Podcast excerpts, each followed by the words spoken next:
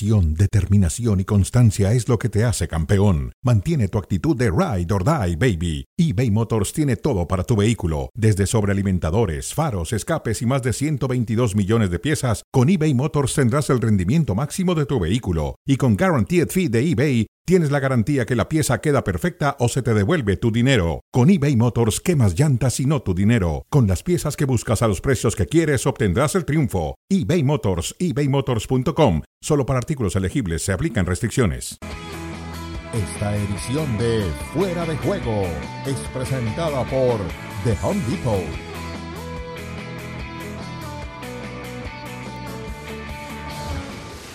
Creo que estamos haciendo una, un buen trabajo, no, no yo, no es que me estoy elogiando yo, sino que todos, la junta directiva, los futbolistas, eh, a, nivel eh, social, económico, se ha hecho un gran esfuerzo, estamos compitiendo, que pienso que en estos momentos es, es mucho, es mucho. El año pasado se ganó, este año todavía hay dos títulos en, juego. Bueno, y en junio pues miraremos dónde estamos y, decidiremos. Pues no lo sé si es injusto conmigo o no, pero, pero pasa muchas veces estas cosas, ¿no? Sin ir más lejos, ¿no? Eh, siempre valoramos en, en, este club a las personas cuando empiezan a, a, marcharse, cuando empiezan a irse. Y yo creo que esa es la injusticia más grande, ¿no? Eh, ahora se valora el trabajo de Ernesto Valverde, ¿no? Ahora. Ahora se valora o el trabajo de Kuman o el trabajo de Sergio Busquets, por ejemplo, ¿no? Ahora se le echa de, menos a Busquets cuando cuatro años lo hemos masacrado. O de Jordi Alba, que se le echa de menos, pues, pues es para reflexionar. Es para reflexionar. Y espero que me echéis de menos también a mí. Wow, otra vez perfilando el adiós, Xavi. Sus últimas dos comparecencias ante los medios de comunicación han sido semejantes.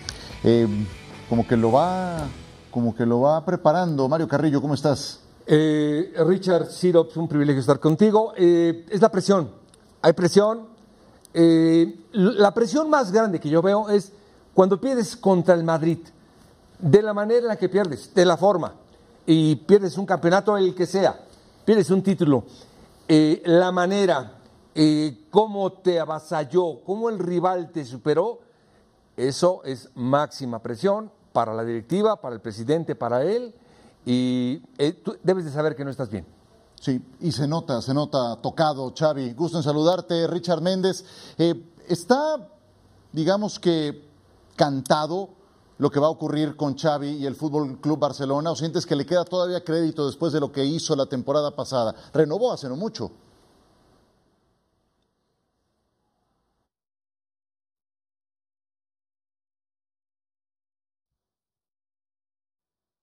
Si no consigue nada.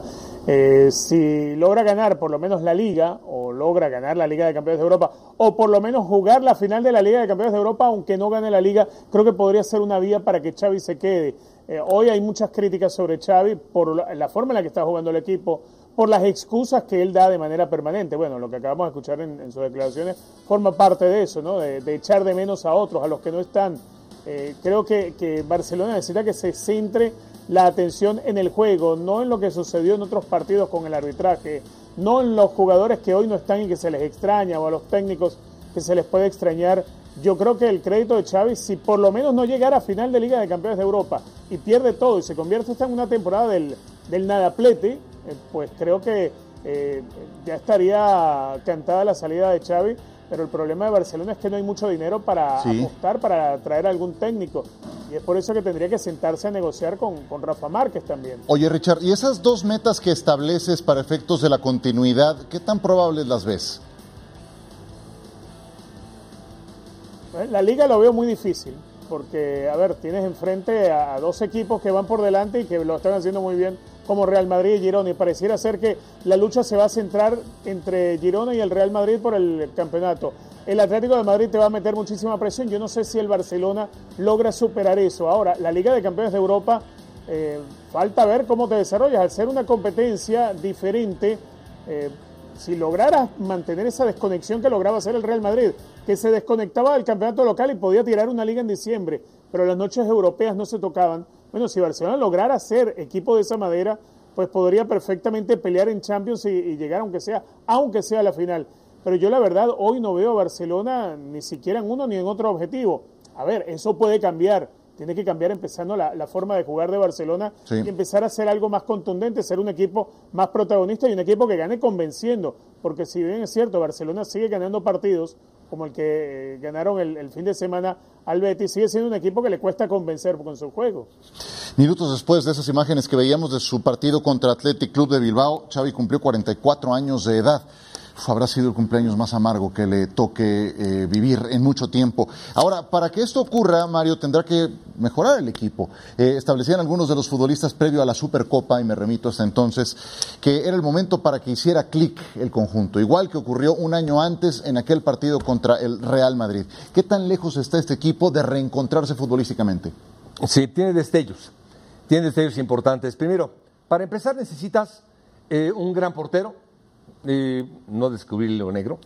Necesitas tres buenos defensas, pero espérame, los mejores defensas. Acuérdate que para ganar un partido de fútbol no necesitas eh, el ataque, no, no, necesitas la mejor defensa. Fue el equipo menos goleado la temporada pasada. Sí, bueno, ahora no, no, no, no, hoy, ahora, aquí y ahora, tiene los peores defensas, perdóname. Lo que es Araujo, Christensen y Conde han dejado mucho que desear. ¿Por qué? Porque es un equipo que tiene la mejor generación del mundo para mí, de John Gundogan, los mejores generadores de fútbol.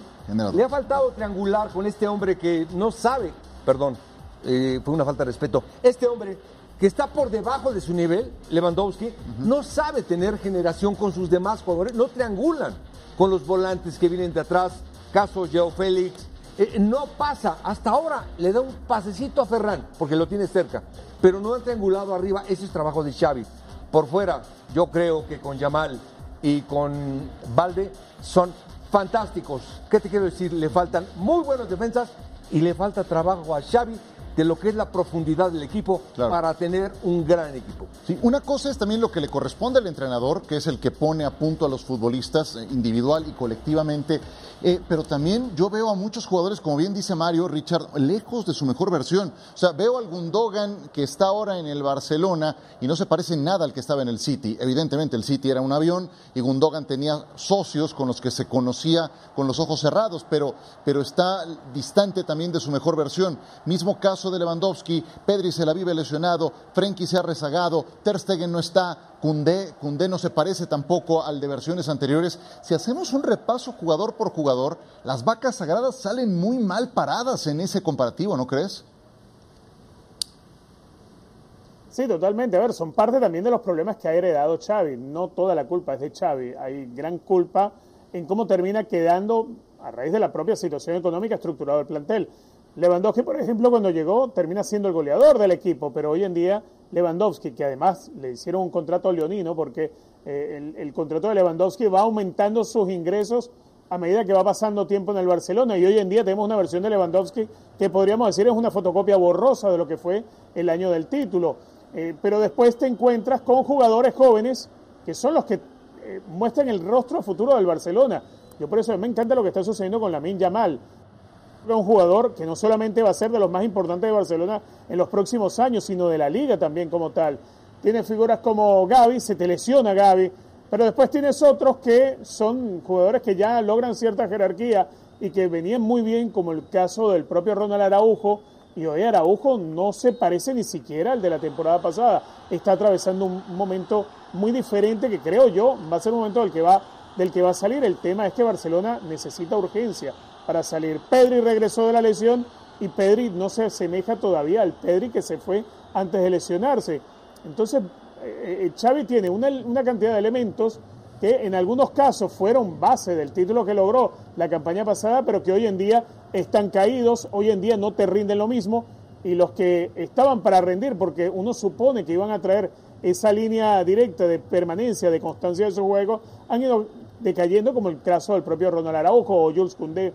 Después tienen los jóvenes, los jóvenes, eh, si son como Xavi o como le está sucediendo ahora a Alejandro Valde, que para mí es un gran lateral zurdo, eh, Alejandro Valde podría terminar eh, yendo al, quirófano exactamente. Entonces es una baja tremenda como la que te terminó sucediendo con Gaby. Hay jugadores jóvenes que son ese nuevo rostro del Barcelona, pero que lamentablemente por no tener la profundidad de plantilla que necesita, pues te terminas complicando cuando se te lesionan. Sí, Xavi terminó entrando, Mario, a ese juego de la porta en relación a que estamos ya para ganar títulos y la obtención de títulos es la que va a dictar si se logró eh, se lograron los objetivos o no. Pues los dos títulos más a la mano, quiero decir, porque conquistar Europa es una cumbre muy alta y la liga están rezagados y es el torneo de la, de la consistencia hacia un largo plazo, eh, pues se ven más difíciles de conseguir. Ya se les fue en cuestión de días la Supercopa y también la Copa del Rey. ¿Qué tan viable los ves haciendo un papel decoroso en la Liga y en la Champions, de tal forma que eso le inyecte gasolina al proyecto Xavi hacia el futuro? No les queda de otra, no les queda de otra. Eh, el principal eh, y el mejor jugador de un entrenador siempre es tu presidente, en este caso Laporta. ¿Y este presidente qué tal? Eh, y te iba a decir algo, pero también eh, el principal asesor de tu presidente es el, es el propio entrenador. Yo veo a Ancelotti, por ejemplo, que tiene una relación sin conocerla fantástica. El manejo que tiene y la gestión que tiene Ancelotti es tremenda y la comunicación es increíble. Pero si Xavi no tiene la suficiente inteligencia para saber quién es su presidente y cómo contestar, no se puede enganchar futbolísticamente en las formas, Xavi que anda muy por debajo. No le queda más, no le queda de otra más que hacer un, algo decoroso en la Champions League no, y seguir luchando, por supuesto, la liga. No le queda de otra. Y estoy de acuerdo, no sé si lo dijo muy bien Richard, eh, para mí, eh, las dos bajas, tanto de Pedri, teniendo a Gaby, y a Gaby, y ya no teniendo a Pedri, es lo peor que le ha pasado al Barcelona. Son dos jugadores fantásticos, pero ahora ni uno ni otro. Es decir, cuando se lastimó uno tenía el otro y cuando se lastimó el otro ya no estaba el otro. Es decir, no, nunca tuve a los dos que son fantásticos. Cuando te pones a ver, y lo, poco que han jugado juntos Pedri y Gundogan, por ejemplo, que era algo que en el papel sonaba bastante bien para efectos de generación, de conectar con Lewandowski, pues también es muy poco lo que han podido jugar. Eso también hay que decirlo en descargo del entrenador, pero tampoco ha encontrado, ha, dado con la tecla. Te hago una última pregunta. Eh, vamos cerrando este tema, mi querido Richard, al tiempo que aparecerá el calendario que tiene el Fútbol Club Barcelona. Ya eh, hablamos de los jugadores, ya hablamos del entrenador y el presidente, el señor Laporta, que tiene ocurrencias esta misma semana, que expresa ante los medios de comunicación de decir que el torneo está adulterado sin presentar pruebas concretas, creo que tampoco hay ahí grandes redes de apoyo para el proyecto deportivo.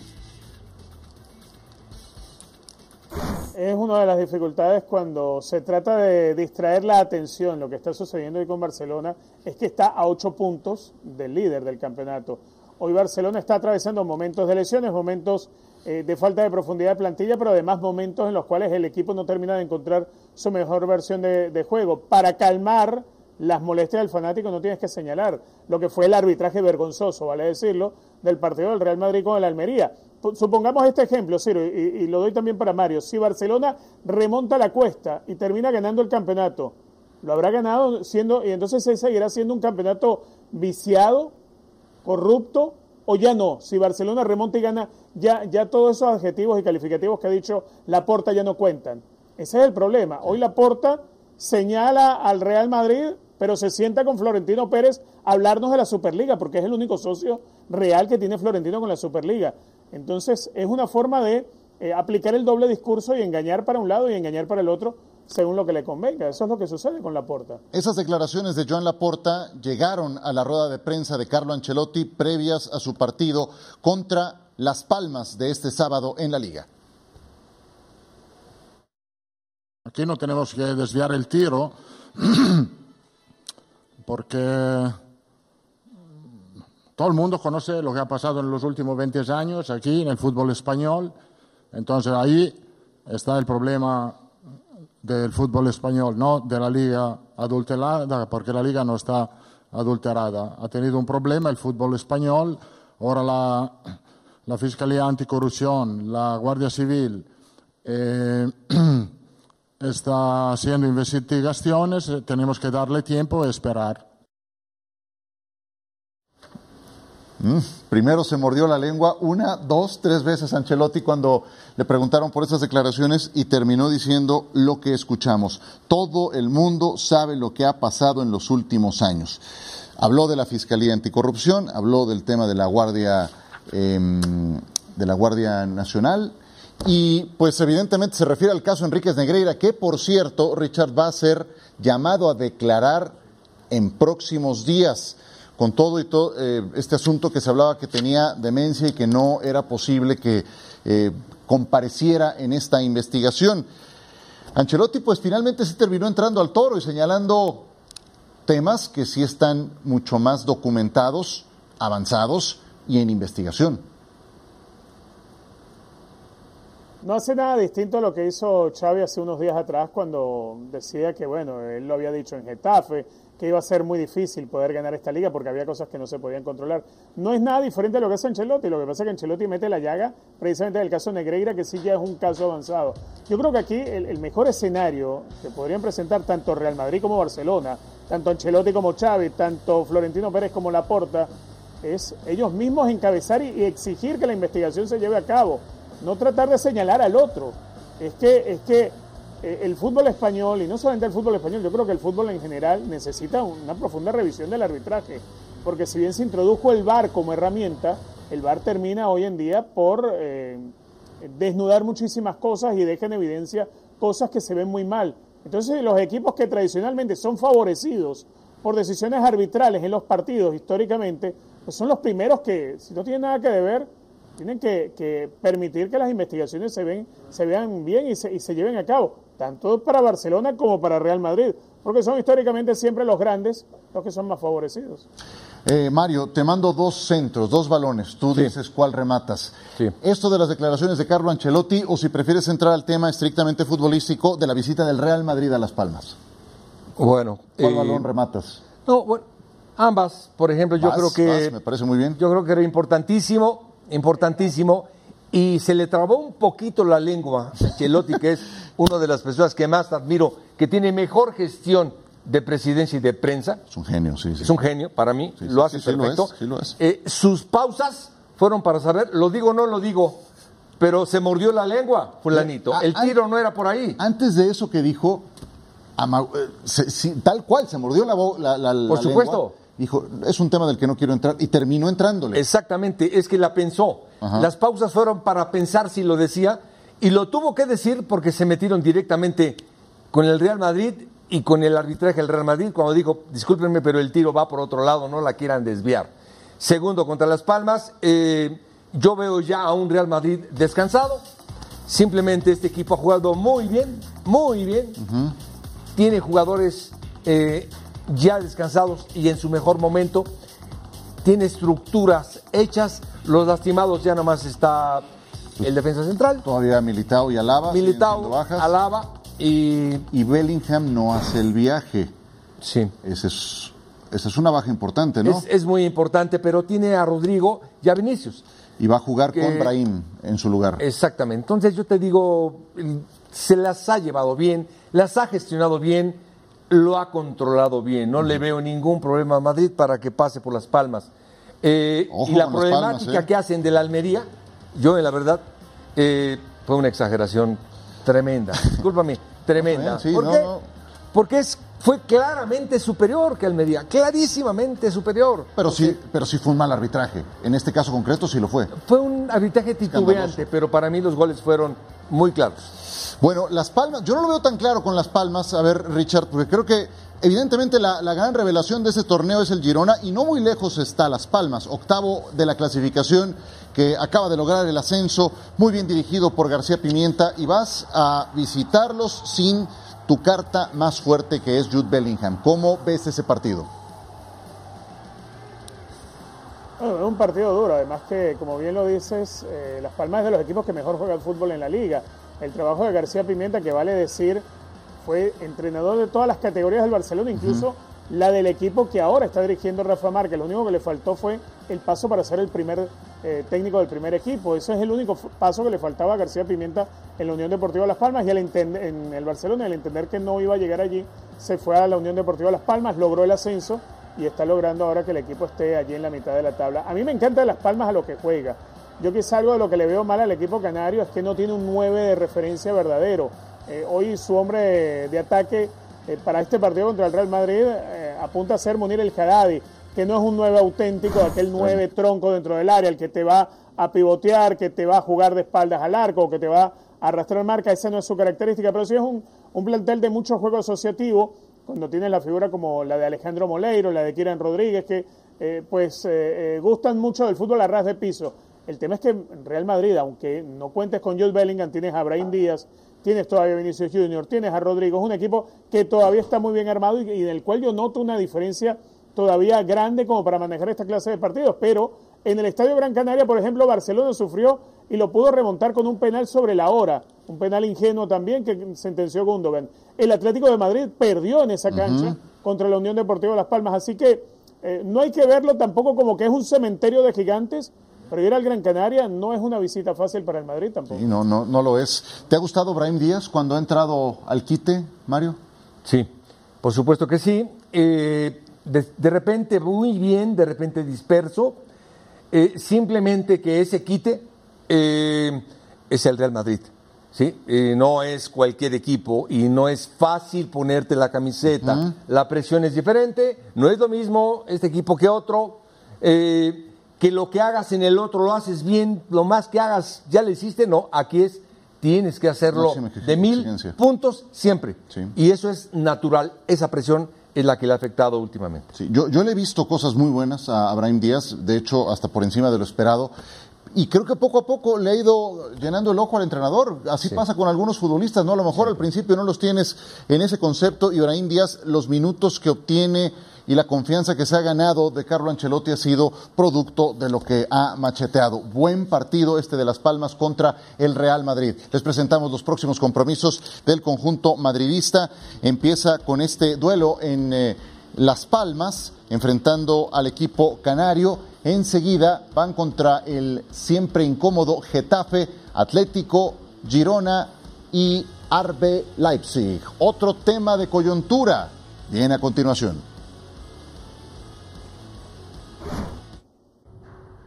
I will leave the club at the end of the season. I can understand that it's uh,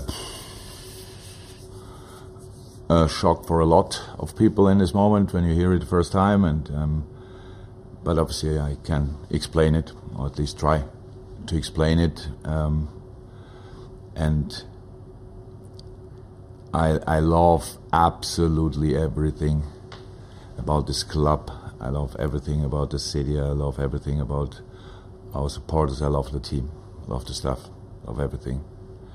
That I still take this decision probably will or shows you that I'm convinced it's the one I have to take. Um, it is that I'm what can I say that I'm running out of energy. Um, I have no problem now. Obviously, I think I, I, I know it already for for longer uh, that I will have to announce that at one point. But um, I'm absolutely fine now.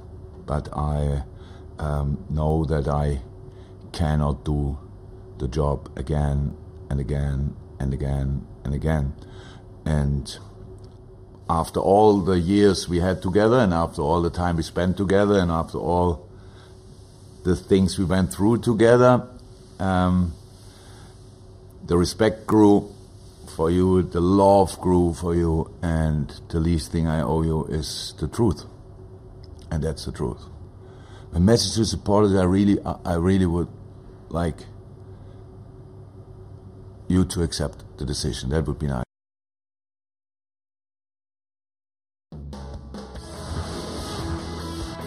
Haces más, logras más. Es presentado por The Home Depot.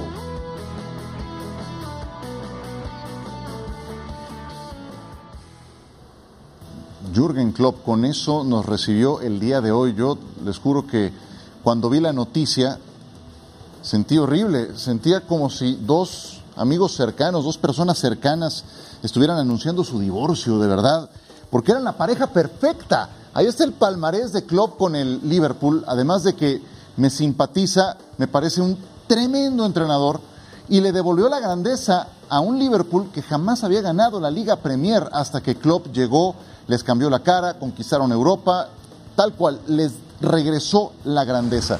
Y habla, Mario, de que está out of energy, es la palabra, está Sí. drenado, está agotado.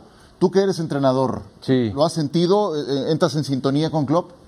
Bueno, la verdad que no a ese nivel, eh, pero hay una, una de las, uno de los momentos más importantes en mi vida que escuché es eh, cuando hay entrenadores que dicen eh, me quedé sin energía, eh, he logrado todo, les deseo a ustedes que el día de mañana que amanezca no deseen más nada casi, casi lo estoy escuchando. Es un entrenador que ha conquistado todo, que hizo un equipo fantástico, tuvo a tres jugadores de un nivel eh, Superlativo. Mané, eh, Salah y Firmino. Salah y Firmino, fantásticos. Tuvo un medio campo en Henderson, eh, hombre, tuvo un equipazo.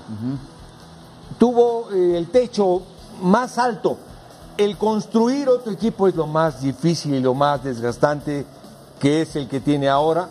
Yo veo su equipo bien, para mí extenderle, su equipo no es el mismo. Para construir uno igual necesita otra generación y este desgaste es al que se refiere. No creo que lo logre, por eso, eh, si él decide eso, pues hombre. Pues mira, va primero, va primero en la Premier, va a la final de la Carabao Cup, está vivo en la FA Cup, va contra ay, ay, ay, el Norwich, es su próximo rival, y está vivo en la Europa League.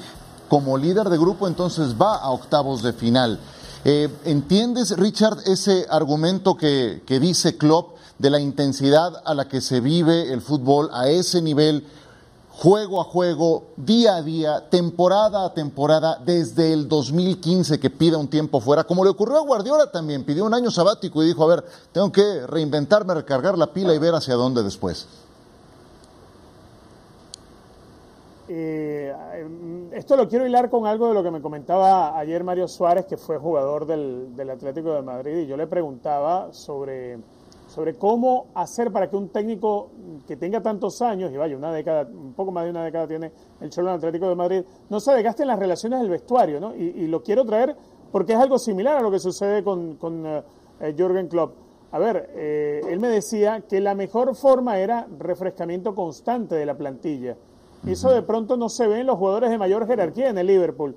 Eso te puede llevar a ese desgaste de relaciones que es normal, pero además eh, la alta tensión y la intensidad con la que hay que dirigir un equipo como el Liverpool, eh, las exigencias que tiene, eh, lo que ha logrado Jürgen Klopp es devolver ilusión y además la ha ido transformando en, en éxitos deportivos.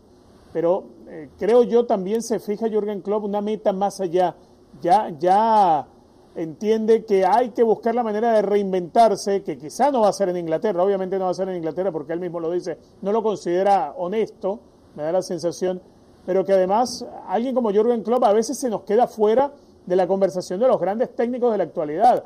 Eh, para mí Jürgen Klopp es un técnico a la altura de los grandes hoy, junto a Pep Guardiola, junto a Carlo Ancelotti, o sea, para mí eh, Jürgen Klopp es el nombre que siempre nos falta meter en esa conversación de los grandes entrenadores.